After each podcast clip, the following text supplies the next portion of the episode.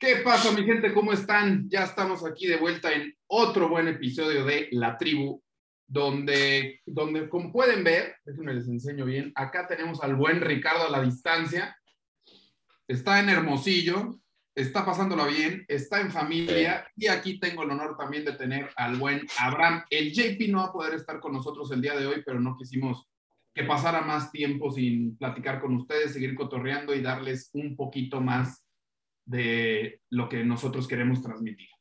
Pero primero que nada, antes de seguir avanzando, antes de decirles qué vamos a hacer el día de hoy, ¿cómo estás, mi buen Ricardo? Ya lo dijiste muy bien, con familia. Este, no, estoy muy bien, estoy contento. Ayer fui a ver a mis amigos, este, estuvo divertido, he estado con mi familia, eh, he estado moviéndome un poco más que antes, he estado, empecé a hacer un poco de Animal Flow, entonces me siento contento. Qué chido. ¿Y tú, mi Abraham, cómo estamos? Hola, ¿qué tal? ¿Cómo están? Pues fíjate que hoy amanecí muy bien, han sido muy buenos días. Este, ahorita vengo de hacer ejercicio y muy contento de estar acá otra vez compartiendo. Qué bueno, mi Abraham, qué bueno, qué bueno que vienes con ese punch, porque se me hace que hoy es muy buen momento ahorita, sobre todo aprovechando que el buen JP no está, para conocer un poquito. Hablar de Juan Pablo. Para hablar de él, para hablar más de él. Porque digo, las tribus también vale hablar de los demás. No, no se crean, no se crean. No, la verdad es que es bueno, ya se los habíamos prometido, ya se los habíamos dicho que íbamos a hablar también un poquito de nuestras historias. No estamos diciendo que nuestra historia sea mejor o peor que la de nadie, simplemente estamos aquí para compartir y eso queremos hacer, compartirles un poquito más de quiénes somos, qué queremos transmitir y cómo llegamos al punto en el que estamos ahorita, que como bien también se los hemos dicho, no es que seamos líderes de opinión, solo somos una bola de güeyes que les gusta transmitir y les gusta, les gusta compartir todo lo que les ha pasado en su vida, ¿no? Sí. Entonces, a ver, Ricardo, te, voy a dejar, te voy a dejar el piso para que empieces con qué quieres saber del buen Abraham, ¿no? Ok. Me interesa saber de Abraham cómo fue, cómo era cuando estaba en tercer año de primaria. ¿Cómo era cuando estaba en tercer año de primaria? Sí, tu personalidad, cómo te llevabas con tus amigos, me eh, late, buena pregunta, porque ya sé, creo que ya en el Ricardo se nos está yendo medio deep. Quiero saber porque creo que lo va a ligar. Así que vamos a hacer una parte muy sencilla. Primero que nada, a menos de que Ricardo no esté de acuerdo, Abraham, ¿dónde naciste? ¿Dónde eres? Ah, muy importante. Yo, yo soy de aquí, de Guadalajara. Este, sin embargo, tengo una mezcla de culturas en mi personalidad y en, en mí que, que influyó mucho, que es que yo crezco con la familia de mi papá, que es de Sinaloa, entonces yo me crío en un hogar, este, de cierta manera, por decirlo así, pues sinaloense, pero me crío en la ciudad de Guadalajara. Este, siendo que ese choque cultural me marcó mucho porque sí eran dos mundos diferentes. O sea, desde muy pequeño entendí que, que sí, o sea, que estaba en medio de dos culturas bien diferentes. O sea, sí fue algo muy significativo en mi infancia eso. ¿Qué dirías, o sea, qué, qué, eran esos contrastes pues que, que tú veías de, de, esas dos culturas? ¿Estamos hablando de la cultura culichi y de la cultura tapatía? Sí. Ok. Pues yo creo que cosas como la forma de hablar, la forma de relacionarte. Acá en la casa, pues yo estaba acostumbrado a, ves al vecino y, ah, vecino, véngase a comer y cosas de esas. y es una cultura que abraza mucho, este, muy cálida, es gente muy cálida. Y también, este, por otro lado, o sea, cosas que, que notaba de, de, la forma sobre todo de relacionarte, que eran como que las diferencias más grandes que yo notaba pues con, con digamos, con mi parte tapatía. Y ese fue un tema, fíjate, fue un tema mío, el, yo creo el definir mi identidad o eso, ese rollo fue algo que, como hasta los 15, 16 años pude integrar como estas dos partes. Yo me acuerdo que le preguntaba mucho a mis papás, sobre todo a mi papá, oye, pues de dónde soy, ¿no? O sea, porque no me siento de aquí Guadalajara. Claro. pero sé que no soy de allá, entonces esa, esa parte no sé si hay alguien más pues que, le, que lo haya vivido pues como el, el crecer entre dos formas de ver la vida. Yo creo que integrarlo fue algo que me sirvió mucho, o sea, eh, para mi identidad personal, mi, la forma en la que yo me percibía. ¿De, de cuántos años te viniste a Guadalajara? No, yo crecí aquí en Guadalajara. Todo. Pero ibas muy seguido para allá. Sí, todas las vacaciones, todos los veranos, la Navidad, este, pues prácticamente crecí pues con mi familia de, con mi familia, literalmente vivíamos todos en una casa, o sea, literalmente vivía con mi abuela, este, las hermanas de mi papá, y yo creo que esa cercanía pues fue lo que en mí me hizo ver así pues como que dos mundos bien diferentes. Sí. La música. ahorita- Qué rico, güey. Es que sí me imagino Sí. los comidones que se aventaban y todo. Sí, oye, y ahorita, digo, sé que te has desarrollado más en, en Guadalajara, pero ¿con cuál te identificas más hoy por hoy?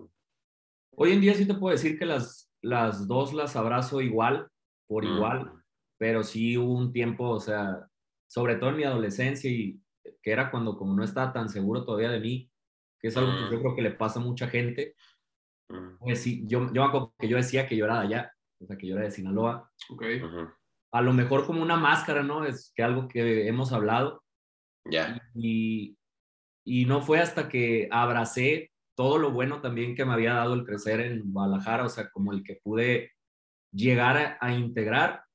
Y hoy en día, fíjate que es algo que siento que estuvo muy chingón y es algo que siento que es algo muy chingón de mi vida, de mi personalidad. Ujú. O sea, que tengo como ese crisol o ese, o sea, como esa diversidad de formas diferentes de ver la vida. Y hoy siento que las dos están balanceadas en mi personalidad. ok, qué chingón. Sí, la verdad es que aparte sí son. Bueno, no, tú, tú vas a saber obviamente mucho más, pero yo sé que son formas diferentes de hablar, tal vez son estilos de comedia. Sí. Unos tambores, Uh. mariachi, estilo. Pero, pero del lado de, de, de la familia, yo siento que sí es algo parecido, ¿no? O sea, aquí, tanto aquí como allá, conoces a la mamá de tu amigo, ya es tía. Sí, No es la señora, güey, es tía, de entrada. Y ya eres el mijo. Sí, hay cosas. Hay cosas muy similares, pero sí entiendo también que, que el sentido de pertenencia tal vez pues, te tardas un poquito más. pero hay, hay en Guadalajara, bueno, no, eso es otro tema. Adelante. Acá en Guadalajara, que, ojo, mijo, en Guadalajara. Eh, Guadalajara, en pero- Gua- No, en Guadalajara también se le dice tía, pues. Fíjate ¿Cómo, que cómo? Que en Guadalajara también se dice tía, pues cuando recién vas conociendo a una señora. Sí, sí, sí, a la mamá de tu amigo y así también se vuelve tu tía. Ok, ya. Está cambiando un poquito más, pero yo siento que eso está cambiando porque también está viniendo ya mucha más gente de otros lados a Guadalajara. Mm. Pero, pero en general sí, o sea, las mamás de todos mis amigos de la primaria, secundaria. Es tía, güey, es tía, obviamente. Por eso cuando de repente estás de que no, pues es que mi tía tiene tal o mi tío es dueño de tal o algo así, dices, pues cabrón, ¿qué pedo con tu familia, güey? Pero Sí. Dios de cariño mucho. Oye, mi Abraham, ¿y dónde estudiaste? yo, eh, ¿qué, ¿cuál parte de...? Desde el principio, o sea, vamos desde primaria, pues. En la primaria, estuve en una primaria que se llamaba Rosario Castellanos, que estaba ahí por Cruz del Sur. En, la en, la, en sexto año me cambian a un colegio. Me acuerdo que ese fue mi primer choque mental. O sea, como el último año de haberme cambiado de escuela en primaria, me acuerdo que fue así como un choque. O sea, estuvo interesante vivir eso, ¿no? Ujú. Y en la ¿Cómo eras el tercero de primaria? Ahora sí. Era bien, era una patada en la- para los profesores y eso, porque era demasiado conflictivo. O sea, yo creo que es ¿Demasiado el alumno que nadie quería tener, Muy porque cuestionaba Ah. todo. Este, Muy bien. siempre he tenido como esta cuestión de liderazgo, pero siento que a esa edad, pues evidentemente, no, no era, no era algo. Era muy tiránico. Y, y llevaba yo creo que, pues a mis compañeros a hacer pendejadas, ¿no? O sea, se puede, se podría pasar por rebeldía. Sí, era súper rebelde. Era súper rebelde, era muy extrovertido, me la pasaba, o sea, era muy inquieto. Eres muy Mm. extrovertido. Sí, Eso es bueno. qué sí, sí, chido. sí, así exagerado. En tercero de primaria era exageradamente, o sea, extrovertido. Y, y, pero, o sea, en cuestiones de calificaciones y todo eso, ¿bien? ¿O también con un pie en la puerta? Fíjate que, pues, me, a manera de abrirme realmente con ustedes y pues con toda la gente, porque tal vez haya gente que le pase y creo que es bueno el decirlo, ¿no? El expresarlo. Yo mucho tiempo busqué sacar malas calificaciones para poder encajar. O sea, yo sabía que podía sacar 10, pero sacaba 8, o sea, como para que no me vieran así como raro, ¿no? Porque yo veía que la gente que sacaba buenas calificaciones y eso, pues era gente que le hacían bullying, la neta, o sea, y yo no quería vivir eso. Entonces, yo creo que durante mucho tiempo, de alguna otra manera, escondí mi inteligencia, por decirlo así, para poder encajar. O sea, eso yo creo que es algo muy deep de mi persona. No, no, güey, no, no estuve en la misma y... no. A mí, a mí, no me pasó. Yo, encajaba muy bien, pero no tenía Oye, eh, pero a ver, güey, ¿y eso, eso qué te provocó en ti, güey?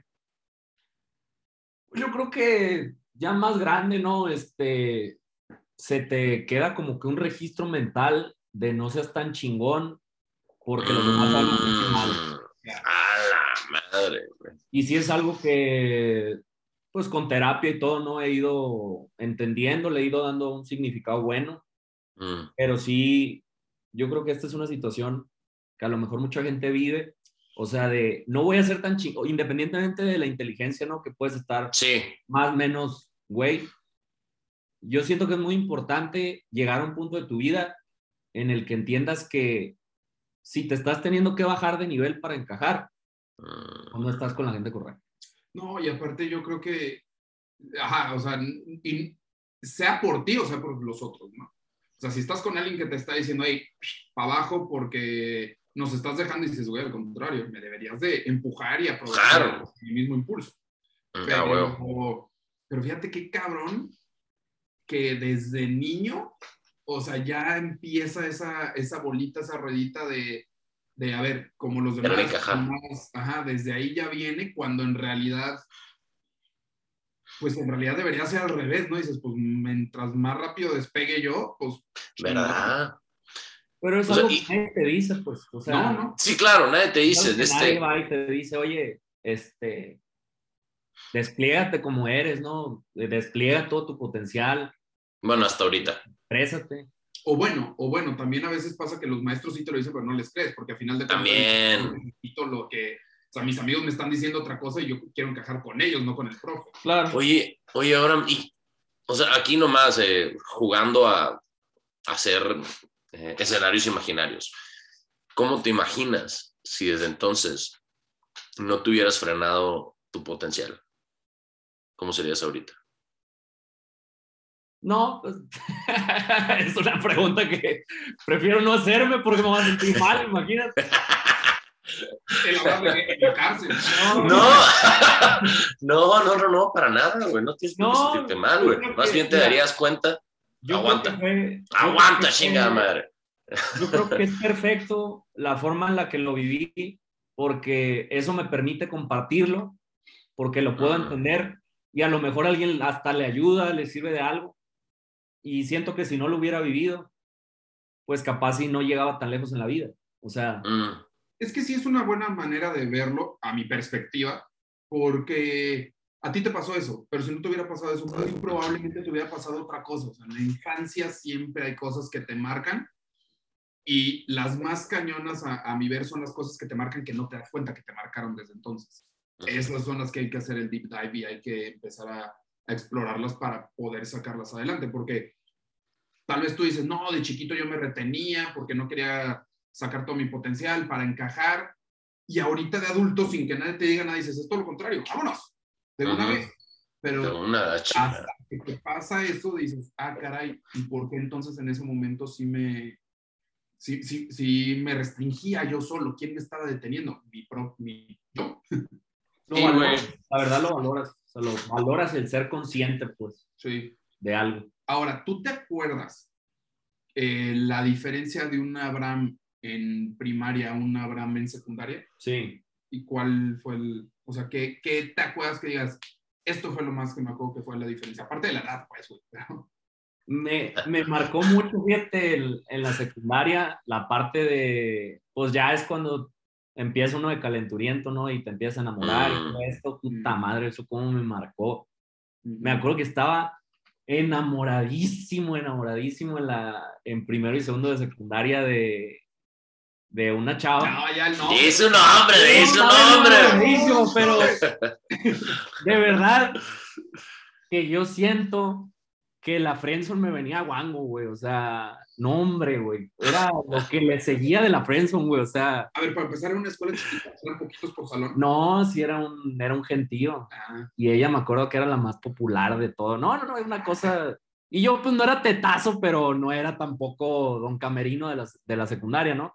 Entonces eso me marca mucho. Yo jugaba fútbol y pues al sentir semejante rechazo, porque aparte se pone con mi mejor amigo de novia, güey. O sea, la, la hija de la... ¿Y el mejor amigo sabía que te la tía?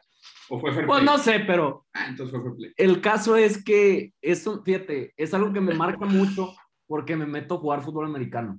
Ok. Y ahí mi confianza se dispara así hasta el infinito y En la más allá- secundaria. en la secundaria. Y en tercero, me cambio de escuela. Me cambio de escuela al Colegio México Nuevo y ahí, ahí viví una etapa muy bonita porque ya viví con un poquito más como de seguridad y siento que fue una etapa en la que ya estaba un poquito más suelto, un poquito más libre y me acuerdo que ese último año lo disfruté mucho, el último año de secundaria.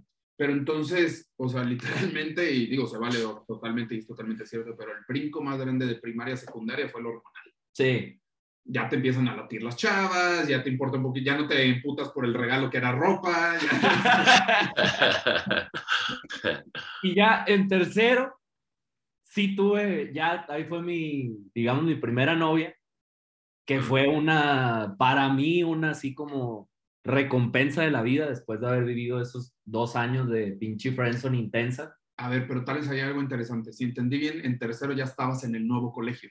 Ya. Ujú. Entonces, tal vez lo sentiste como un nuevo comienzo también. Sí, no, es, pues es que llegas.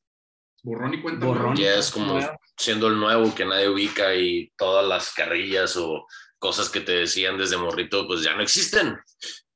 ¿Y te conocías gente ahí o literalmente llegaste desde cero? Tenía una, un conocido nomás. Un conocido tenía, me acuerdo. Y, pero fue muy bonito. Ese año fue muy bonito, fue una etapa muy bonita.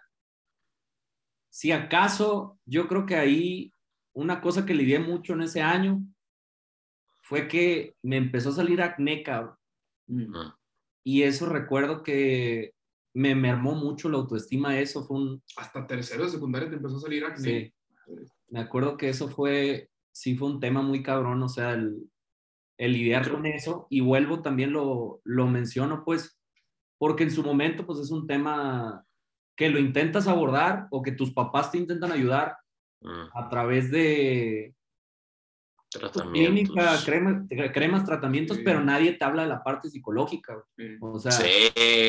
Siento que el no haberlo hablado, el, el no hablar con alguien de eso, güey, también es una de las cosas, pues que ya más adelante entendí y yo mismo, este, me sané, Ujú. pero siento que esa parte es una parte muy importante, fíjate, el, ¿Qué, qué fue lo que sanaste, el- perdón? El expresarlo, lo No, que fíjate- sientes cuando, cuando hay algo físico, pues que de ti mismo, una percepción de ti mismo que te está afectando. Yo siento que complicado, ¿no? Porque lo ven, lo ven y te quieren ayudar de todas las maneras posibles, pero no quieren tocar el lado a veces psicológico para no meterte a la cabeza algo. Que en realidad Pero tam- sí, también como que en ese momento, bueno, en, para nuestros papás, esta, esta información no estaba así como que tan presente. Entonces, no era algo que se abordaba. Hoy por hoy yo creo que si alguno de nosotros estuviéramos en esa situación, haríamos algo diferente. Entonces, eh, me queda curiosidad, ¿cómo, ¿cómo lo viviste y qué fue lo que, cuál era tu conversación interna y qué fue lo que tuviste que sanar? No, pues en ese momento cero tenía conciencia de mi diálogo interno, era totalmente rechazo y de hecho la ayuda que yo recuerdo en esos momentos que la, que la gente, pues mis papás me intentaban dar, solamente reforzaban esta idea de rechazo, güey. o sea, de estoy mal, estoy sucio, este, no, no tenía nada de conciencia de mi diálogo interno. Entonces, yo siento que cada, digamos, pues tratamiento o cosa que hice, en vez de mejorarlo, pues lo empeoraba porque lo que reforzaba era la idea de que había algo mal en mí. Por eso siento que ese tipo de cosas, sí es muy importante tener un, tener un, un approach psicológico, o sea, de decirle a la persona, oye, ¿sabes qué? ¿Estás bien? O sea, es normal. Es normal. Este, pues aprender a relacionarte, pues, o sea, psicológicamente con lo que estás viviendo y contigo mismo, que es algo que me llevo mucho de esa etapa. También hay un punto donde dices, o sea, son etapas que tienes que pasar también, ¿no? También esa batalla mental, porque también es una edad que estás en un desarrollo muy fuerte, en un cambio constante, que también lo que puede pasar es que por lo que te digan, te va a costar. Te digan que es normal, no les vas a creer. Tú dices que te dicen, se te va a quitar y tú dices, pero no me importa, lo que quiero es que no, no tenerlo ahorita, porque ahorita es. Hasta tú solito de chiquito empiezas, ¿no? Y dices, no, o sea, si me vuelven tres años no importa, pero ahorita es cuando no lo debería, o sea, te pones dramático, empiezas a buscarle, o sea, sí pasa, pues eres un chavo y eres un chavo que su vida no está en el futuro, su vida está en ese momento, cosa que de cierta manera es algo que a esta edad deberíamos hacer, vivir el presente y no tanto el futuro, pero, pero yo creo que los chavos, o sea, sobre todo en secundaria, ya tal vez en prepa, que ya les empiezan a meter mucho el chip de qué sigue, cambia. Ah. En, prepa estás muy metido en ahorita es cuando quiero la novia, ahorita es cuando quiero tal, ahorita es, o sea, no te estás preocupando por dinero, por trabajo y todo eso porque te queda mucho, mucho camino por delante. y entonces, este, ya estando en, en, el México Nuevo, o sea, en, otro colegio, ya diste otro brinco más, ahí te quedaste a la prepa. Ahí ya, nomás una cosa muy importante fue, o sea, el, en secundaria, yo creo que una de las cosas también que me marcaron mucho fue, sí, porque sí fue un cambio y, nunca he escuchado a nadie, fíjate, que haya vivido algo parecido todavía. Yo estaba en primero y segundo de secundaria, estaba en una escuela pública que se llama La 14. Y en tercero de secundaria me cambio al colegio, que si bien no era el, o sea, el pinche Harvard, sí fue un cambio, o sea, ver ver ese contraste, por decirlo de una manera social, siento que fue otra cosa que hubiera sido bueno hablar. Ok. O sea... ¿De qué manera? Pues sí, o sea, el, es otro tipo de contexto el que vives, es, otra, es otro ambiente. Es otro ambiente, o sea, yo venía acá, no te digo que me peleaba cada tercer día, pero eran otro tipo de cosas que veía y de repente ese cambio me acuerdo que fue de la noche a la mañana, o sea, muy rápido ya estaba viviendo un contexto que yo en la vida había vivido. O sea, gente con la que en la vida había convivido. Y siento que ahí es cuando se me desarrollaron más máscaras de protección. O sea, ah. de ser el niño rudo o el niño peleonero, como para poder encajar en un contexto de gente en el que honestamente me sentía incómodo. O sea, yo sentía que no era parte de ese contexto porque yo llevo a un colegio a un proceso en el que ellos estaban juntos desde primaria, güey. Sí. O sea, yo era el intruso sí. y encima venía de una escuela pública, o sea. Sí. Entonces al inicio, ¿qué es lo primero que dices? Ah, pues si alguien me dice algo, pues le va a pegar.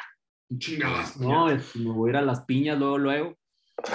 Pero el, el punto de mencionarlo es la importancia, yo creo, ¿no? De, de hablar, o sea, deja tú tus hijos, güey. Si tienes un primo, un sobrino en esa etapa, yo siento que es bien importante, o sea, el, el acercarte, el estar ahí cerca y no necesariamente andar dando consejos, pero sí estar cerca.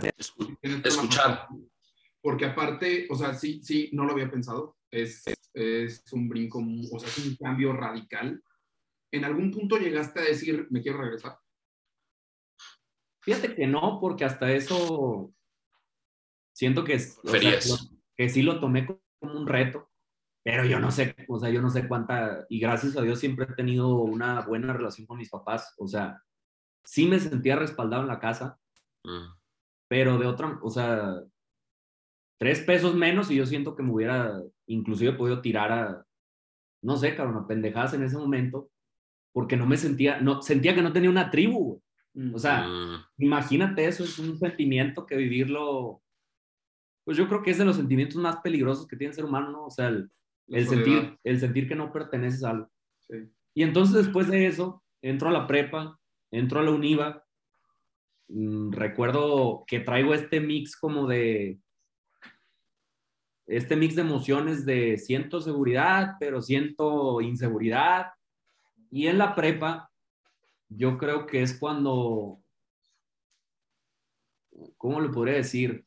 Me la pasaba de fiesta en la prepa, la neta. Mm. A ver, Así se dice, güey. Y a ver, Ricardo, tú también, este, este, también me interesa tu opinión. Ojo ahí, ¿está mal? No, Tapa, carajo. necesario.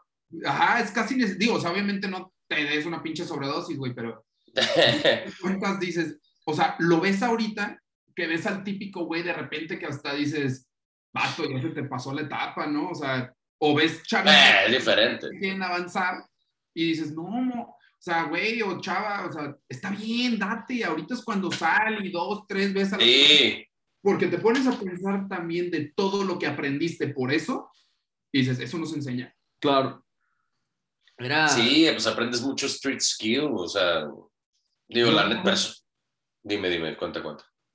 yo recuerdo que ahí algo muy importante fue que mis papás, la empresa de la familia, la iniciaron cuando yo tenía como 14 años, cuando hubo ese cambio pues de segundo a tercero. Entonces yo desde un inicio me involucro en la empresa Ok.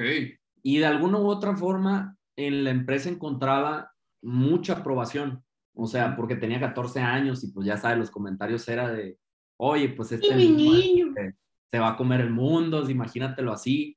Entonces, en la prepa desarrollo esta dualidad de vida en el que por un lado siento que de verdad aprendí, o sea, a trabajar, o sea, lo que es trabajar, lo que es trabajar, trabajar, porque siempre dentro de mi loquera siempre he sido muy responsable y a- ahí aprendí a, a tratar con gente, pues era una empresa de ventas.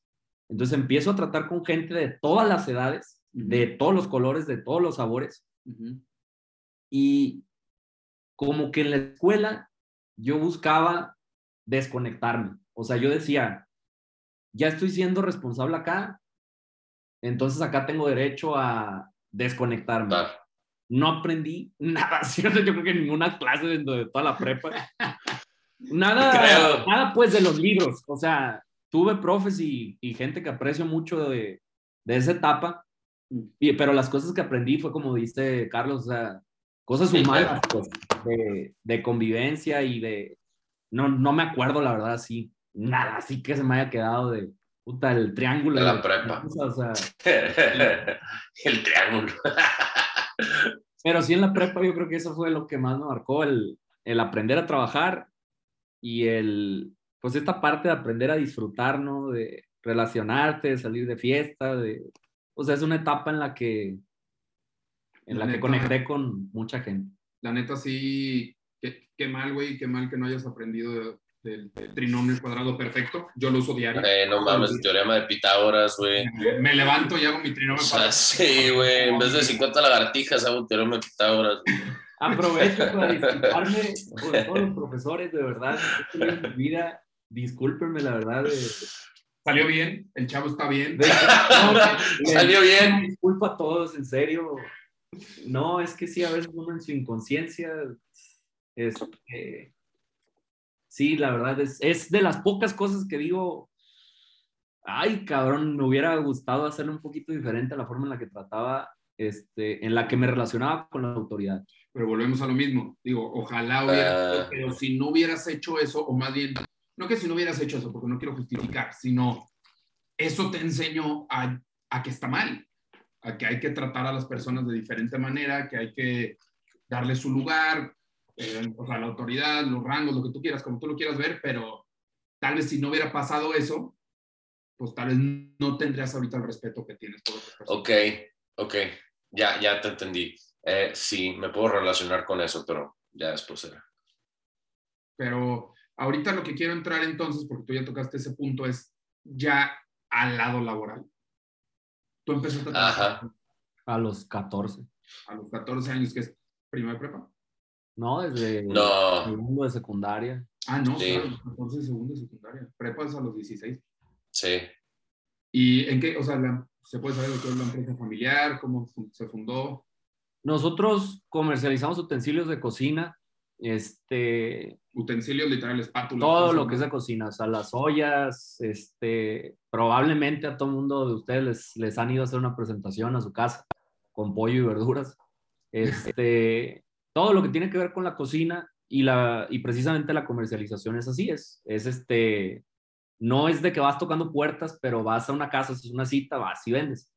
Entonces, eso también fue una de las cosas que me marcaron para bien, en el sentido de que aprender a vender a una edad temprana, pues te da una seguridad enorme. Porque, pues sí, o sea, vender dices, pues ya sé que en la vida de hambre no me voy a morir, porque aprendes a, a persuadir, a convencer, y eso es algo Es un excelente skill. que yo agradezco muchísimo porque al principio, pues no, a lo mejor este, te expones a mucho rechazo y, y todo, pero recuerdo que ya cuando estaba en universidad, por ejemplo, que sí yo sentía una diferencia entre, o sea, entre, el, entre los demás de mis compañeros, porque yo sentía que yo tenía esa habilidad, o sea, tenía la habilidad de vender y no era que se me ocurriera, pues ya llevaba cinco o seis años vendiendo cuando estaba en la Ah. universidad y la venta pues no es algo así de que, o sea, es, tiene su chiste pues vender. Claro. Claro. Porque nosotros comercializamos, la venta en promedio es de 35, 40 mil pesos cada bill que cierras. Entonces sí es una venta, por decirlo así, compleja. claro. Sí. Y eso siento que es otra cosa que, pues que sí, sí recomiendo mucho abiertamente a toda la gente el, el, el impacto positivo que tiene el aprender a, a vender cuando, cuando estás en una edad temprana. Sí, sea, al final de cuentas no era una compra de impulso, pues. O sea, No sí es una, una lanilla. Había que Pero- construir el valor. Entonces, desde el principio, entraste a la empresa familiar y entraste a ventas. Hice de todo. Ok. Hice de todo, cabrón. Ahí sí. Ahorita se lo agradezco, ¿no? A, a mi papá, pero ¿cómo le menté la madre en su momento de... No, es que de verdad, y- o sea, hice de todo. Hice Ok. de todo, de todo, de todo, de todo, de todo. de o sea, pasé por todo, pero hoy en día estoy bien agradecido con, con los dos, porque la empresa la levantaron, pues entre los cuatro, la verdad, entre, entre ellos dos, mi hermano y yo, siento que también fuimos muy import- hemos sido muy importantes, pero, pero sí estoy muy agradecido con ellos. Entonces, esa empresa se fundó en lo que tú estabas en secundaria Secundaria. y le fue bien muy rápido. Sí, sí, muy rápido. O sea, Mis su vida papás- cambió, sí. Sí, mis papás ya eran muy chambeadores. Este, mi papá trabajaba en el tren ligero Ok.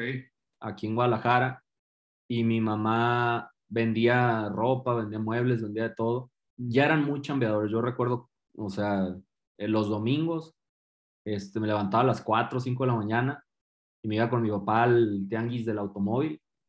Y aparte de la chamba que él tenía, pues los domingos íbamos ahí, este, vendíamos y comprábamos carros. Este, y pues ahí, y o sea, recuerdo que trabajaban todos los días. Entonces les llega esta oportunidad de la empresa y siento que, pues sí, muy rápido, muy rápido creció la empresa, muy rápido. O sea, en seis meses ya era otra vida así totalmente. Wow.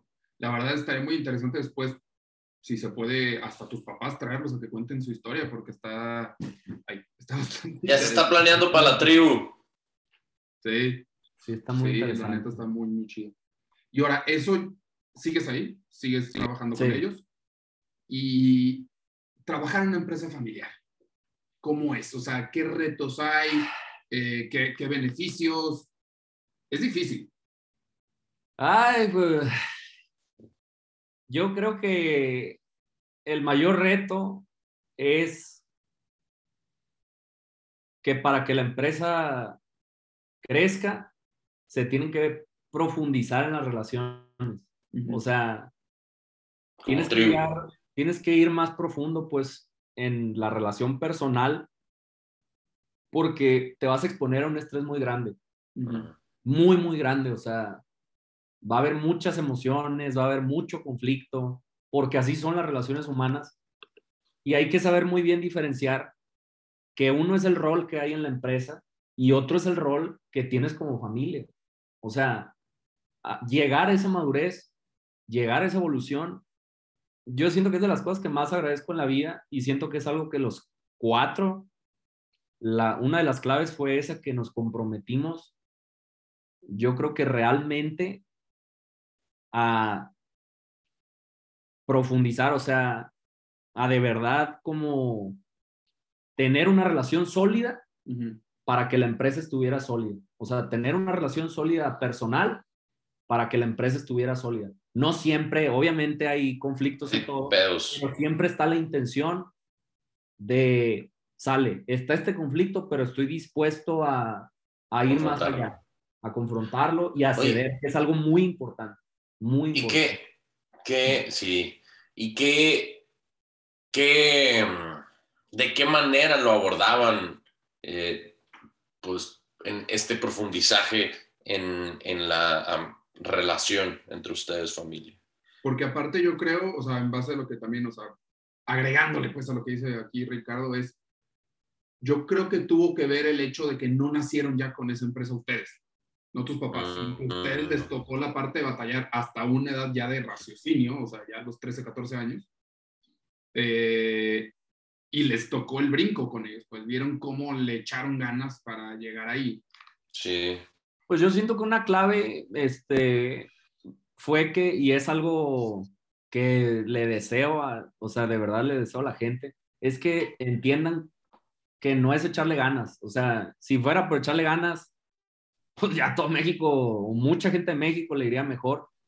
La verdad, para mí el verdadero reto de los cuatro, pero sí obviamente mis papás fueron punta de lanza, fue que ellos cambiaron la gente con la que se relacionaban. Yo siento que ese fue mm. el reto más grande. O sea, si se hubieran quedado con las mismas amistades, con la misma gente, donde mismo que vivíamos, yo estoy seguro que no se hubiera levantado nada. O sea, otra gente con la que estoy muy agradecido es con esa gente con la que ellos se relacionaron y nos relacionamos yo y mi hermano también. O sea, que era gente con buenos valores, o sea, que ya tenían una buena carrera empresarial, mm, que tenían, digamos, pues una familia como a lo que uno le gustaría formar, ¿no?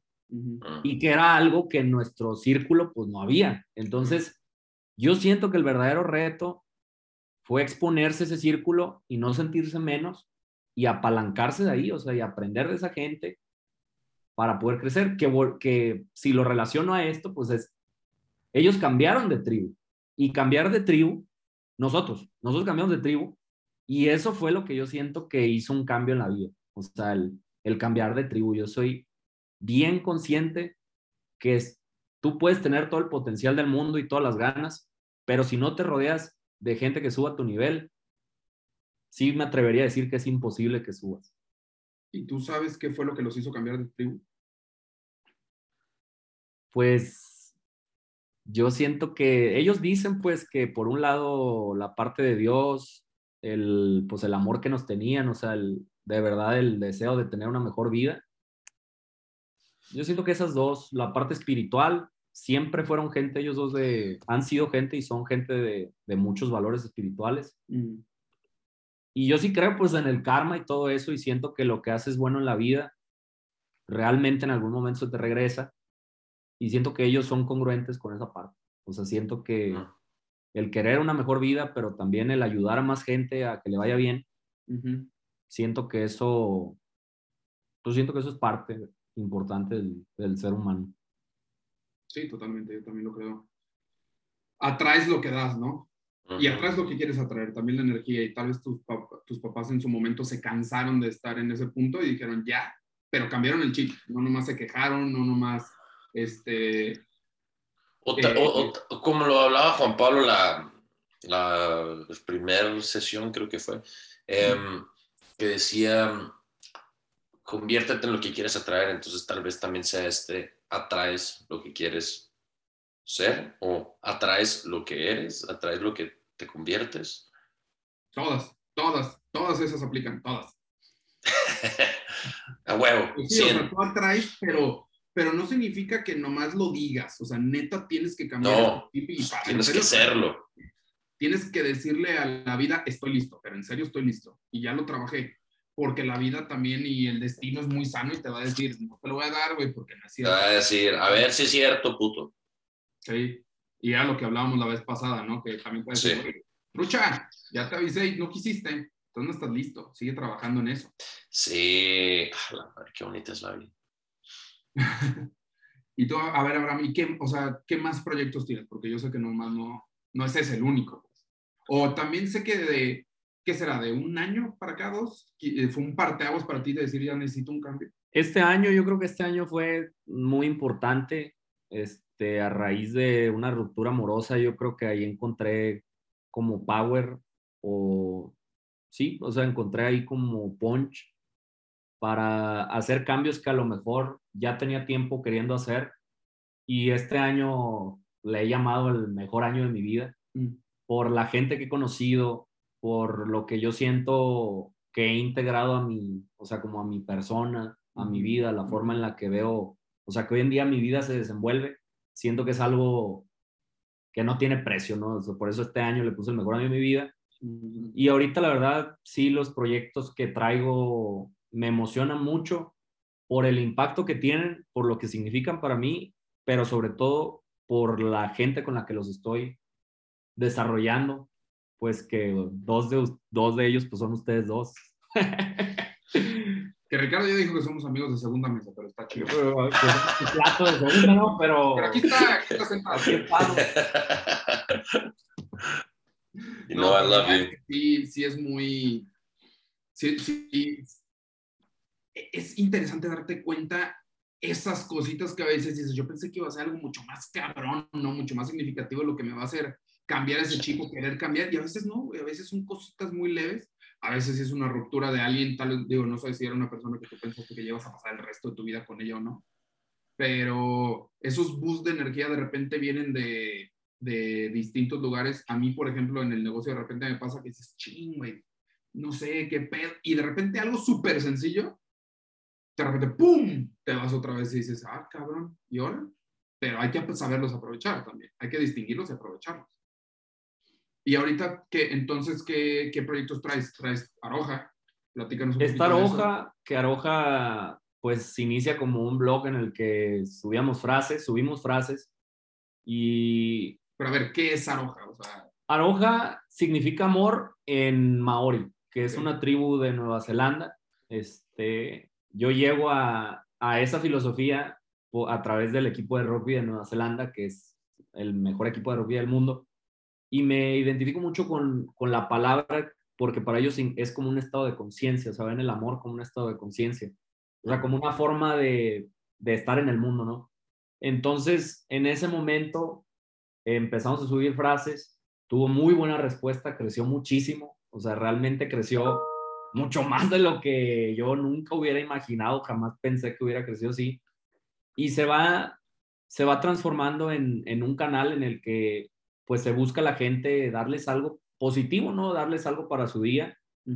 A raíz de ahí sale Aroja Connect, que es una página de internet que te conecta con servicios de desarrollo humano como psicólogos, nutriólogos, terapeutas, este, todo lo que tenga que ver con desarrollo humano, pues es, o sea, tú te metes a la página y ahí lo encuentras, porque la misma gente nos pedía, o sea, la misma gente nos decía, oye, ¿ustedes son psicólogos o qué hacen o qué? Y entonces ahí sale el hacer esto de la página. Ok. Hoy en día ya hay proyectos muy, muy buenos, principalmente que van enfocados a eso, a la ayuda de la salud mental, o sea, de la salud mental y el bienestar emocional de la gente. O sea, es como el granito de arena que le damos al mundo, ¿no? Está también el método Aroja o Aroxa, que es el proyecto que traigo con Ricardo y con Juan Pablo, en el cual lo que estamos buscando es, a través de una metodología de- de- deportiva, el, el lograr inspirar a la gente cumpliendo objetivos este, que se le podrían llamar, yo, a mí me gusta decirles posibles, pero que la gente tal vez los ve imposibles. Por ejemplo, que México gane un mundial de fútbol, ¿no? Y es una metodología. Número uno. basada en- es una metodología este, que está basada, pues, como en los mejores equipos de la historia, lo que han hecho. Ese proyecto me, me emociona mucho y está influyente aquí con, con Fadel. Este, ahí lo que me mueve mucho, pues es que siento que de verdad es una forma diferente e innovadora de estructurar una empresa de la forma en la que, o sea, en la que, digamos, la cultura organizacional o lo que transmite, ¿no? Yo así para, yo así lo veo, así lo siento. Y, y eso es actualmente el, en lo que está mi enfoque, totalmente. La verdad es que estar en, ah, bueno, yo también soy muy de ese estilo, ¿no? Estar en diferentes proyectos, concentrarte, si hay que concentrarse porque luego quieres estar en todo y en nada, pero está muy chido que sean unos de desarrollo humano, otros que sí sean un poquito más del lado empresarial, otro que sigas apoyando a la familia, este, pero que todos tienen un propósito. Sea el que sea el propósito, pero que hay un propósito definido para que todo el mundo sepa hacia dónde, hacia dónde hay que caminar y hacia dónde hay que ir. ¿no? Eso está muy, muy chingón. Voy a cerrar el capítulo de hoy haciéndote una serie de preguntas. Ricardo también puede este, aportar. Integrarse, aportar en dado caso, pero ahí te va. ¿Cuál es tu palabra favorita? Posible. ¿Cuál es tu grosería aumentada de madre favorita? Tu culo. Cuando te llamen al más allá o a donde tú crees que vas a ir, ¿qué sería lo primero o qué sería el sentimiento con el que te quisieras ir? Que lo di todo. Así que lo di todo que este que lo que la vida me dio lo di todo y que yo no le debo nada a la vida, ni la vida me debe nada a mí. Así de que viví al, así en, en mi pinche máximo. En mi máximo, así, lo, o sea, mi vida. ¿A dónde quieres llegar? Pues sí, honestamente, sí me gustaría, sí me gustaría el día de mañana ver un país, ver una sociedad mejor de lo que me tocó cuando llegué y saber que eso se construyó en equipo, que eso, o sea, ver, mejor, ver un mejor lugar que al que llegué y disfrutar ese proceso. O sea, tanto en México como Latinoamérica como el mundo, ver mejor, o sea, más oportunidades, más gente cumpliendo sus sueños. Eso es algo que me gustaría mucho llegar ahí a ese, a ese punto en el que la gente que quiero está cumpliendo sus sueños y también gente que no conozco, o sea, que es más normal, pues ya el, que sea más normal para el ser humano lograr lo que quiere en la vida. Eso me gustaría llegar. El Abraham de ahorita, ¿qué le diría a ese Abraham de 14 años?